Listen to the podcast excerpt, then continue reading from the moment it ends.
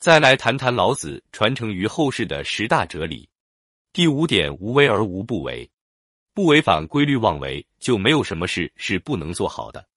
老子还说：“取天下常以无事，及其有事，不足以取天下。”也就是说，管理者治理企业不可以违反规律妄为滋事。如果管理者经常大胆妄为，不断滋事以彰显自己的权势，企业就难以治理。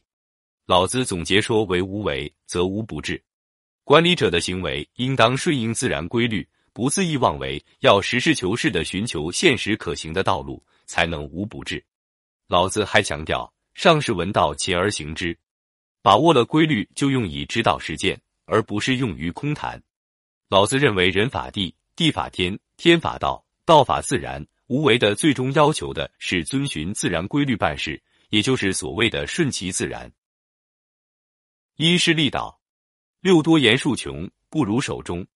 话说多了，就会一再遇到无言以对的尴尬，倒不如信守中道，而寻找中的的办法。也因此，老子说：“天地不仁，以万物为刍狗；圣人不仁，以百姓为刍狗。”天地并无所谓仁爱，而是把万物都当作祭祀用的祭品那样用完即扔，莫不相关，任其自然。圣人也无所谓仁爱。而把百姓都当作祭祀用的祭品那样用完即扔，莫不相关，任他顺从于道自然发展。认为吸言自然，少说空话是本应如此的事。重要的是从事于道者同于道，能够得当地把握住中正之道，允之其中，顺从于道，才能成大事。所以认为以其多说空话而一再穷尽困窘，还不如信守切重于道的原则而能够真正办实事。七治人事，天莫若色。管理治理众人，并有事于天地，最好的办法莫如农耕那样。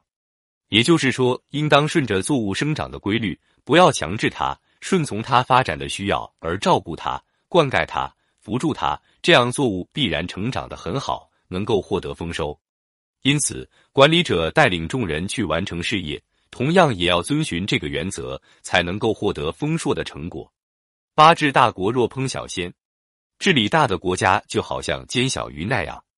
也就是说，领导者不可乱加干扰，要按照火候来照料，绝不可以还不到时候就乱翻乱搅，把小鱼都搅糊了。领导者治理一个组织，也必须像煎小鱼那样谨慎从事，绝不可不到时机就胡搅乱做，把事情搞糟。久以政治国，以其用兵，以无事取天下。以政治国，以其用兵，以无事取天下。老子还认为，我无为而民自化，我好静而民自正，我无事而民自富，我无欲而民自朴。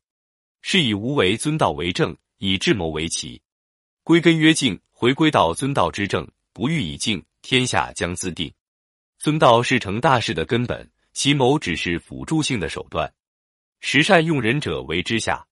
善于用人的领导人处于低位势，也就是说，凡是只考虑自己的私利、不尊重他人、不善于与他人相处的人，就处于位势高境地；反之，遇事能先顾及他人、尊重他人、与他人相处融洽的人，则处于位势低境地。